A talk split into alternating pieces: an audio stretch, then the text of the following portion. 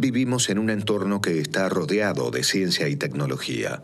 Desde que nos levantamos hasta que nos acostamos, estamos en contacto con algún artefacto que alguien pensó, creó y luego llegó a nuestras manos. La ciencia modifica nuestras vidas y nuestra forma de pensar.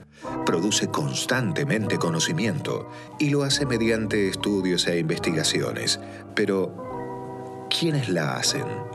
¿Sabemos realmente cómo funciona? ¿Qué es lo que nos apasiona de hacer ciencia? ¿Por qué vamos corriendo al laboratorio todos los días? ¿Qué, tiene de bueno ser científico? Mucho.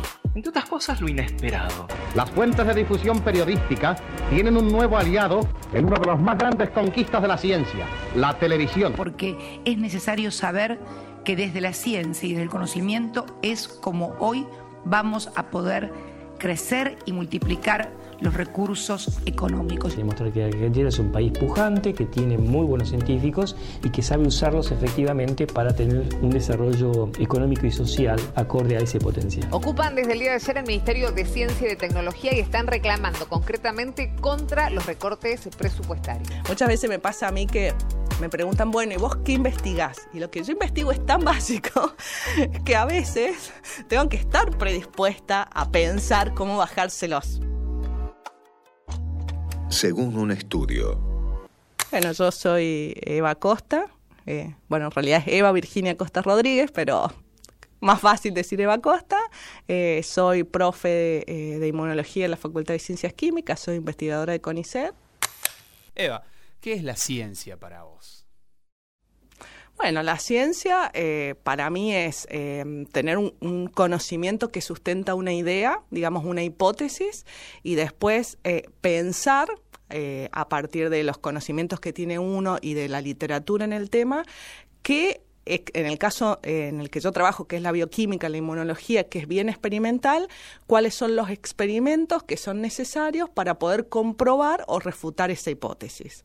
Entonces es un proceso bastante complejo que implica pensar cuál es la pregunta científica que uno se quiere hacer, eh, plantear cuáles son las posibles respuestas a esa pregunta y plantear los experimentos que, o diseñar los experimentos para poder llegar a la conclusión que estábamos con la hipótesis correcta o incorrecta y eventualmente a partir de eso reformular la hipótesis, plantear nuevos experimentos hasta llegar a responder la pregunta de manera rigurosa. Ajá. Bien, y esto vos decís experimentos, estamos hablando entonces de que es una ciencia con un objetivo aplicable. En realidad, básicamente, la, ciencia que, que, hace mi grupo en la Facultad de Ciencias Químicas es ciencia básica, o sea, es generación de conocimiento, generación de conocimiento en un área biomédica, que luego ese conocimiento básico pueda ser aplicado, por ejemplo, con fines diagnósticos, en el caso de patologías o con fines de tratamiento, es un paso que nosotros vemos a mediano y largo plazo. Nuestro objetivo es generar el conocimiento que sienten las bases para esto. Yo mal puedo digo, se ha hecho durante la historia de la humanidad hacer cosas empíricas, es decir, probar. Eh, o, como uno podría pensar, tirar tiros al aire y a lo mejor alguno de esos tiros a algún algo vamos a cazar, pero no dejan de ser eso. Mm. Y, ojo, en la ciencia hay muchas personas que hacen ese tipo de, investigación, generalmente demanda mucho dinero y mucho tiempo, pero la mayoría de la ciencia en estas áreas biomédicas se fundamenta en tener una, una hipótesis basada en experiencias propias o de otros previas y generar esto que te digo, este diseño de experimentos para poder probarlo y concluir con un nuevo conocimiento y ese conocimiento vos se lo brindás, digamos, a otras áreas que ahí sí lo puedan aplicar. Exactamente. O sea que esa vendría a ser la función. Porque digamos, la ciencia básica, como la conocemos, la generación de conocimiento es esencial para la tecnología y para la innovación. Y a su vez esas áreas alimentan a la ciencia básica, porque cada vez necesitamos mejores tecnologías o, eh, digamos, instrumentos innovadores para probar las preguntas que nos estamos haciendo. Nosotros por ahí siempre decimos en nuestra área, las cosas fáciles ya fueron respondidas. Entonces ahora hay que, hay que hacerse preguntas, o, uno se hace como preguntas que son técnicamente difíciles de contestar con certeza. Y para, para lograr esa, eh, contestarlas bien necesitamos innovación y necesitamos tecnología. Hay errores, ¿no? La ciencia se equivoca, ¿te parece? Sí, la ciencia tiene errores, la ciencia tiene interpretaciones que muchos años después se, se consideran incorrectas, digamos, en visión de nuevos hallazgos, se, se, se ven que, que, las conclusiones iniciales no eran adecuadas porque se desarrollaron nuevas metodologías o tecnologías más sensibles que te permitió investigar más y darte cuenta que, que eso estaba equivocado. Entonces hay como dos cosas. Una cosa es que la ciencia avanza y conocimientos antiguos dejan de, digamos, eso, se dan eso, por tierra. ¿Eso está aceptado o, o, genera cierta incomodidad tener que refutar algo que estaba como...? No, en general se considera que, eh, digamos, puede haber interpretaciones que cambian a lo largo del tiempo por esto, porque se generan nuevas metodologías que te permiten sacar mejores conclusiones o estudiar más riguroso un tema. Y eso es parte inherente de la ciencia y, digamos, y aceptable. Y después hay otra situación que sí es esta que yo te digo más complicada, donde básicamente vos refutás resultados que intencional o no estuvieron mal concluidas. Una de las preguntas que siempre nos, nos surge es, ¿qué sabe la gente de la ciencia? ¿Qué te parece a vos que, que, hay en lo cotidiano, que por ahí no nos damos cuenta? ¿Viste? ¿Cómo le llegarías a alguien y decirle, mirá, eso que estás haciendo es ciencia? Yo creo que, a ver, eh, la, la, gente experimenta todo el tiempo y saca, con, digamos, todo, incluso muchos, muchos dicen los niños son eh, científicos natos porque básicamente es experimentar, extraer una conclusión. ¿Sí? Claro, eh, el nene va, toca, se quemó. Se quemó y, y, y decide que no, no toca que no o que toca más. de otra manera, o como hoy veía justo una, un, un, un dibujo de, de, un chiste, le, le trata de que otro reproduzca lo que uno vio, entonces lo invita al otro a tocar, a ver si ese también se quema. Sí, sí, eso, sí. eso en la ciencia es esencial. ¿eh? Y, error de y, y, es esencial que otros colegas reproduzcan tus resultados. Ahí va. ¿Sí? En todo el mundo. Entonces, eh, yo creo que la, la, ciencia está presente en, en, en el cotidianamente en el día a día de la gente, de la, de la gente pero eh, digamos, la, las actividades que nosotros hacemos por ahí salen del, del, ideario de la gente. Y incluso a nosotros en el área de las ciencias biomédicas y experimentales no, no tenemos que lidiar tanto con el si se quiere, entre comillas, respeto del público en general, porque es bien considerado nuestro trabajo. O sea, cuando mm -hmm. yo digo que yo investigo sobre la enfermedad de Chagas o sea, enfermedades autoinmunes para tratar de comprender cómo mejorar esas situaciones, es como que todo el mundo dice, ah, bajo qué va, bajo una luz, claro. Hay otras situaciones, como por ejemplo las investigaciones en ciencias sociales, que yo viniendo del área biomédica y teniendo esta buena consideración del público en general, las veo como súper importantes a las investigaciones en ciencias sociales. Y cuando hay que discutir, así como muchos que me plantean, no, pero la ciencia que vos haces sí es importante, yo le digo, bueno, yo puedo llegar a, a lo mejor a investigar, no, a encontrar nuevos fármacos o que mi investigación lleve en algún momento a encontrar nuevos fármacos para tratar enfermedades hoy no posible de ser tratada. Uh -huh. Pero mis fármacos no van a hacer nada en contra del bullying, en contra de la violencia de género. Para eso se necesita investigación en ciencias sociales. Entonces digo, hay que comprender esto, de que por más que nos pueda parecer fabuloso las investigaciones del área biomédica, cada investigación, siempre y cuando sea rigurosa y esté bien hecha en distintas áreas, atienden problemas de las personas. A corto plazo o a largo plazo. ¿sí? Los resultados los vamos a ver a corto o a largo plazo, pero tienen que tener ese objetivo. La investigación en un país, la investigación, la base tiene que ser asegurada por el Estado. ¿Por qué? Porque precisamente eh, se necesita que el Estado asegure eh, una base mínima de financiamiento para que este conocimiento se pueda desarrollar. Por ahí muchos dicen que los científicos no están investigando, sino que están haciendo eh, en papeles, están, tienen que escribir los papers y no les permite investigar lo que realmente querrían investigar. Bueno, en Argentina, eh, en realidad en todo el mundo, la ciencia conlleva mucha burocracia, ¿sí? Lo que, el problema que tenemos en Argentina es que en realidad muchas de las cuestiones administrativas recaen en los propios investigadores. ¿Y a qué me refiero con cuestiones administrativas? Nosotros compramos muchos reactivos, muchos reactivos que se compran en el exterior, que hay que escribir mail, pedir la cotización, pagar, ver el tipo de cambio, eh, infinitas cosas relacionadas a eso que en cualquier otro país del mundo los hacen administrativos, secretarios, asistentes eh, Gente encargada. gente de encargada de eso. En Argentina lo hacemos todos los investigadores, hasta ir a la terminal a retirar los reactivos. eh, entonces, ese tipo de o docente universitario tiene que también, eh, digamos, hacer esas actividades, es la que realmente nos... digamos, no, nos hace eh, por ahí no poder dedicarle tanto tiempo a nuestra tarea en particulares. Entonces, hay, hay burocracias relacionadas a la investigación o más relacionadas que en cualquier lugar del mundo es importante, pero es inherente a la actividad, y hay otra que es muy fuerte en Argentina, que es relacionada a estas cuestiones administrativas y es por la histórica falta de apoyo eh, a, las actividades científicas, digamos. Mm, sí. ¿Cómo ves la relación investigación-investigadora? Investigador.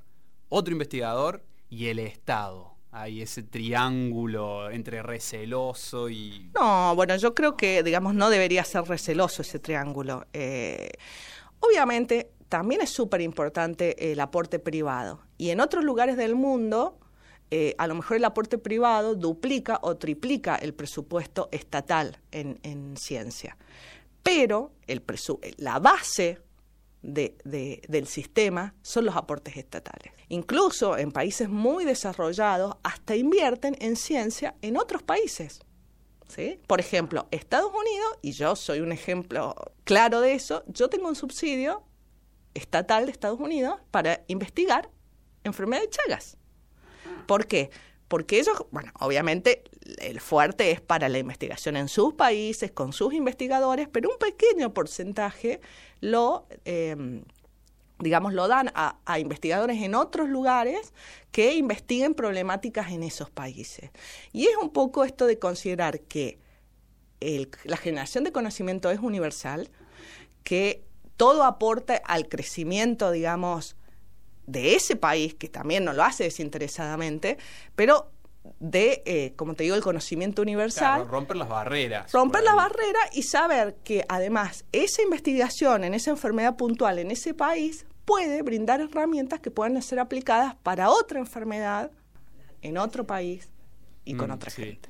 ¿Cómo, para dejar un poco el, del crudo, digamos, definitorio, cómo es un día en la vida de, de Eva Acosta, digamos, en cuanto a, a función, qué haces, cómo te desempeñas, qué, qué- qué es lo que te gusta y qué es lo que no, digamos, quizás esto de ir a la terminal, por lo visto, algo de lo que no, pero digamos, día a día. En este momento, en general, la- las funciones de, de- de cualquier jefe de grupo o director de becarios es uno le dedica la mayoría de su tiempo a eh, trabajar en la computadora para eh, escribir subsidios que van a permitir obtener el financiamiento para comprar todos estos reactivos de los que hablábamos eh, diseñar proyectos de investigación. Nosotros todos los años tenemos presentaciones a congresos de la especialidad, nacionales o internacionales, entonces hay que escribir esos trabajos eh, y luego, en general, en el área nuestra de varios años, uno genera la cantidad de resultados suficientes para escribir publicaciones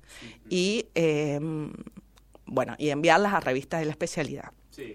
Eso es, claro, eso es como, como el producto final de las investigaciones, que uno pueda divulgar sus resultados en, digamos, no a nivel de público en general, sino a nivel de especialistas, ya sea en congresos, mediante charlas, presentaciones de póster o eh, mediante la publicación de resultados. Entonces, nuestro trabajo es estudiar, escribir y dirigir a los becarios, o sea, sentarnos con ellos a programar sus experimentos, verificar el diseño de esos experimentos y analizarlos junto con ellos. digamos. O sea que ya no vemos a una, ya no te vemos de bata y agarrando una probeta. un- Prácticamente eso ya no lo hago. En mi caso puntual hay situaciones en las que eh, lo, lo he hecho, digamos, hasta hace, hace poco tuvimos que teníamos que contestar un trabajo de investigación, hacer experimentos nuevos en muy poco tiempo y no alcanzaban mm, Los becarios. mis becarios, a- entonces nos pusimos de la mano a trabajar. Eh, es gracioso porque yo siempre me río, le digo, eh, le digo a mis chicos, yo necesito asistencia en el sentido de que por ahí ya no sé dónde están las cosas guardadas en el laboratorio, pero a la hora de trabajar es como andar en bicicleta. Claro. Uno no pierde las mañas. Y es más, soy hasta, yo le digo, soy hasta más rápida que ustedes, ¿eh? o sea que, o sea que esto pasa de que a lo mejor, bueno, ya no sé dónde guardaron las pipetas o dónde están los reactivos, pero cuando, Cuando más o menos me tengo herramientas. todo como el cirujano, ¿viste? Me pongo los guantes y trabajo bien, rápido, y ya funciona. Eh, según un estudio de la Universidad de tal y tal, cuando, cuando una noticia empieza así, eh, eh, ya, ya, desconfío. Muchas veces las leo como para reírme un poco. Eh, pero, pero bueno, me predispone mal porque además yo creo que hay, en, en alguna de esas noticias hay como una subestimación de la gente. Muchas veces me pasa a mí que me preguntan, bueno, ¿y vos qué investigás? Y lo que yo investigo es tan básico que a veces tengo que estar predispuesta a pensar cómo bajárselos.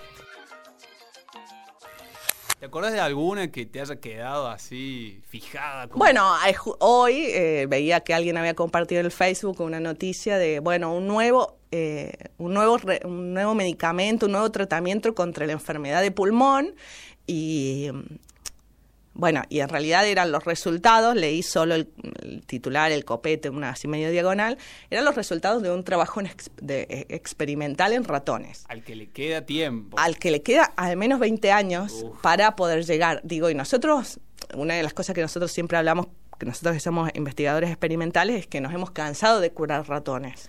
Entonces, de ahí, de ahí a, a, digamos, y es esencial ese paso, ¿eh? no lo estoy menospreciando en absoluto, es esencial, pero de ahí a, a realmente curar en humanos falta mucho. Entonces, yo creo que ese tipo de información, que es resultados experimentales, deberían estar, no te digo en el titular, pero al menos en el, digamos, en el copete o, o Sí, para sí, sí, el armado. de el la armado noticia. de la noticia, las expectativas que le genera a las personas también es muy Ahí hay una importante. irresponsabilidad, me lo mencionabas antes, fuera también, digamos, como esa parte de la responsabilidad del comunicador, ¿no? Sí. Yo tengo, por ejemplo, nosotros tenemos un colega que es uno de los, bueno, un, científico muy importante de Argentina, que es Gabriel Rabinovich. Él, bueno, nosotros hemos trabajado en colaboración, él investiga cáncer, que es un tema hipersensible. Él está, digamos, con una investigación, él siempre dice, yo llevo 20 años de investigación y estoy llegando a pensar la posibilidad de tratar personas pero después de 20 años de una investiga de investigaciones de súper buena calidad, entonces, y, es, y aún él es muy cuidadoso y le escriben, por ejemplo, en las redes sociales, bueno, yo quiero que me trate, y todavía no, no, llega a esa instancia. Entonces, es, es parte de la responsabilidad del investigador, sobre todo en estos temas tan sensibles. eh, trabajar con el comunicador que va a hacer la nota o que va a hacer la entrevista para, digamos, dar a entender que pueden ser importantes estos resultados experimentales, quizás muy importantes, pero que puede pasar 10 años hasta que, Que no lo esté titule, se halló la cura eh, del... tal cual. Ustedes producen em, publicaciones y todo esto para otras otros investigadores, otros investigadores. Hay como una comunicación científica que se le dice entre ustedes. Pero, ¿cómo ves la comunicación de la ciencia al público en general? ¿Cuál es tu impresión, tu primera impresión? No, bueno, yo creo que, mm, digamos, eso es un aspecto que hay que, mejorar mucho. Eh, incluso creo que si esa comunicación fuera más fluida, si el público en general estuviera más empapado en lo que investigamos y en cuáles son los objetivos, por ahí podríamos evitar todos estos ataques tan que, que existen últimamente, que la gente se plantea para qué gastar en, en investigar. Entonces yo creo que es necesario favorecerla. Creo que es necesario que haya más comunicadores científicos que no somos, no necesariamente somos los científicos, son ustedes comunicadores especializados en comunicación de la ciencia. Nosotros los científicos tenemos una tarea que hacer que es investigar de forma rigurosa y con la cual tenemos parámetros de evaluación para eso que son bastante rigurosos en CONICET. Nosotros cada dos años presentamos informe de nuestras actividades y tenemos que demostrar que hacemos actividad científica. ¿sí? Después, vos podés tener otras actividades. Podés tener actividad docente dentro de las actividades que te permite el CONICET. CONICET. Actividad docente, en mi caso yo soy profesor universitario, sé que además hago actividad docente. Diego Gollenbeck puede hacer divulgación y eso se le debería reconocer y creo que además si nosotros nos ponemos de acuerdo en que es importante para el sistema científico, con más razón se le debería reconocer. Entonces yo A lo mejor puede haber una persona que hace más vinculación con empresas y eso se le debería reconocer dentro de las funciones porque invierte tiempo, porque se forma para eso. Entonces esto es un poco creo que es el desafío que nos tenemos que dar, entender que los científicos tenemos una una función troncal o una actividad troncal que es por la que recibimos, recibimos mayormente nuestro salario, pero que además después podemos tener otras actividades que son importantes y que son inherentes a nuestro trabajo, pero son un poquito diferentes de esta actividad troncal. De sí, otra, otra cuestión que ha estado cambiando últimamente. Bueno, gracias por venir. ¿eh? Bueno, muchísimas gracias a ustedes por invitarme.